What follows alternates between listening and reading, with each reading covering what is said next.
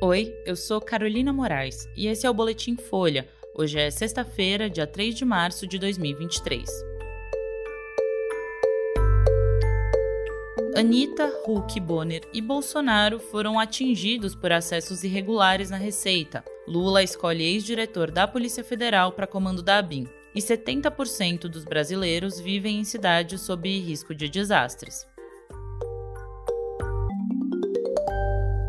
Os apresentadores Luciano Huck e William Bonner, a cantora Anitta, participantes do reality show Big Brother Brasil e também o ex-presidente Jair Bolsonaro tiveram dados fiscais acessados de forma irregular. É o que mostrou um documento inédito da Receita Federal a que a Folha teve acesso. Os nomes desses contribuintes constam da lista apresentada em abril de 2021 pela Receita ao Tribunal de Contas da União durante uma investigação sobre consultas sem justificativa a dados fiscais. Os casos aconteceram entre 2018 e 2020. Eles não têm relação direta com os acessos irregulares feitos pelo então chefe da inteligência da Receita a dados de desafetos da família Bolsonaro. No caso envolvendo as celebridades, nenhum dos oito servidores investigados ou punidos fazia parte da cúpula da Receita. O fisco abriu duas investigações sobre possível acesso irregular a dados de Bolsonaro. Um dos responsáveis apontados foi o agente administrativo Odilon Alves Filho. Ele foi suspenso por 60 dias e pagou multa de 5 mil reais para encerrar uma ação penal. A ex-primeira-dama Michele Bolsonaro também teve os dados acessados irregularmente por um agente operacional. Ele também visualizou informações do ex-ministro Ciro Gomes e foi punido com uma suspensão de 90 dias. Os dois casos aconteceram durante a eleição de 2018, quando Bolsonaro e Ciro eram candidatos à presidência. A apuração sobre os acessos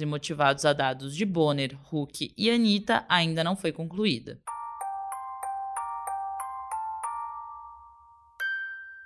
O presidente Lula escolheu nessa sexta o delegado federal Luiz Fernando Correa como novo diretor-geral da ABIN, a Agência Brasileira de Inteligência. Correa foi diretor-geral da Polícia Federal no segundo governo Lula. A escolha dele para o cargo ainda precisa ser analisada pelo Senado. A confirmação do nome de Correa acontece um dia depois de o governo oficializar a transferência da ABIN para a Casa Civil, retirando a agência da responsabilidade de militares. Antes, ela pertencia à estrutura do GSI. A ideia surgiu ainda no período de transição do governo. Lula tinha desconfianças relacionadas ao Gabinete de Segurança Institucional, que era chefiado na época pelo general Augusto Heleno um dos aliados mais próximos do ex-presidente Jair Bolsonaro. A BIM é responsável por assessorar o presidente com a produção de conteúdo de inteligência sobre temas estratégicos internos e externos. Correia deve assumir a BIM depois de a agência ter vivido momentos de crise no governo Bolsonaro. Entre os casos está uma investigação da Polícia Federal que mostrou que a BIM teria sido usada pelo ex-presidente para levantar suspeitas contra as urnas eletrônicas. A indicação de Correia é vista como uma derrota de servidores da BIM, que sempre defenderam a nomeação de oficiais da própria agência para a direção geral e criticam a indicação de policiais federais para o cargo. Outro delegado da PF, Alessandro Moretti, foi escolhido como diretor adjunto.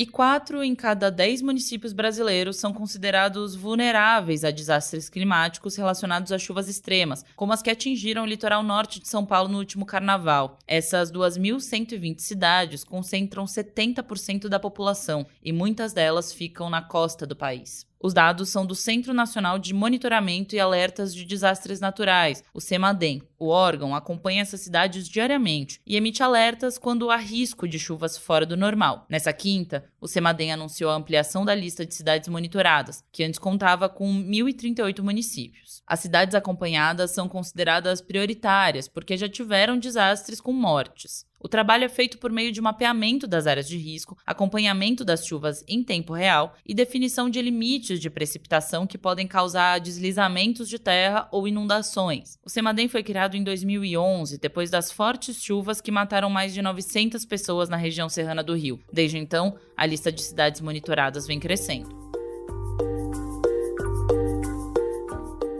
Esse foi o Boletim Folha, que é publicado de segunda a sexta, duas vezes por dia, de manhã cedinho e no final da tarde. A produção é de Laila Moalen e Rafael Conkle. A edição de som também é do Rafael. Essas e outras notícias você encontra em folha.com. Até mais!